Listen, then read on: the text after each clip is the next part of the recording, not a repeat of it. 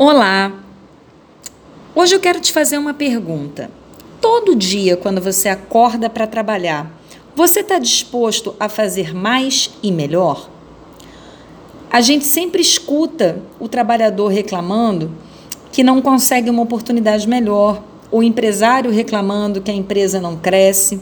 E muitas vezes, quando a gente faz o diagnóstico, a gente percebe que o que falta é essa exigência pela qualidade contínua e pela eficiência.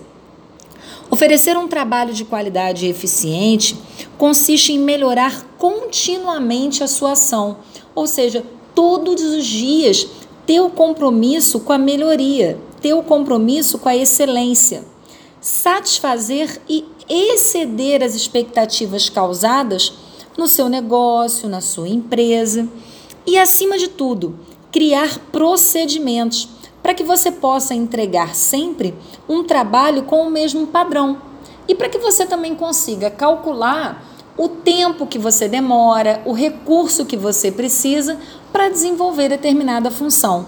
Esse é o segredo de um trabalho de qualidade e eficiente.